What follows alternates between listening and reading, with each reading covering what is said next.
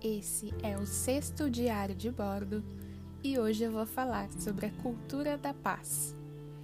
A cultura da paz, a meu ver, é algo bem hipotético e teórico, belíssimo no papel e impraticável na vida real. Mas por que impraticável? A cultura da paz preconiza que respeitemos a diversidade, pluralidade e tenhamos empatia uns com os outros.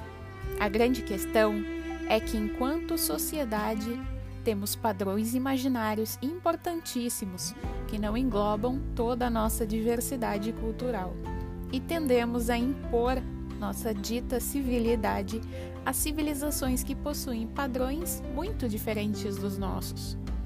Alguns exemplos claros de padrões imaginários impostos a cada indivíduo neste planeta são a concepção do dinheiro, de fronteiras, de linguagens, de códigos, de comportamentos e de leis. Temos grandes reuniões com líderes mundiais que precisam respeitar códigos e leis alheias para serem ouvidos e serem considerados civilizados o bastante para serem atendidos. Temos genocídios acontecendo pelo globo desde os primórdios da humanidade e sem previsão de parada. Temos grandes problemas de compreensão e delimitações entre diversos povos cujos valores, ideais e culturas não nos são familiares, mas ao invés de tentar entendê-los, tentamos desmantelá-los enquanto nação. Nação essa também imposta tanto em ideia quanto em territorialidade, por outras nações que nada têm a ver, como fizeram com o continente africano. Para a cultura da paz sair do papel, temos muito chão pela frente.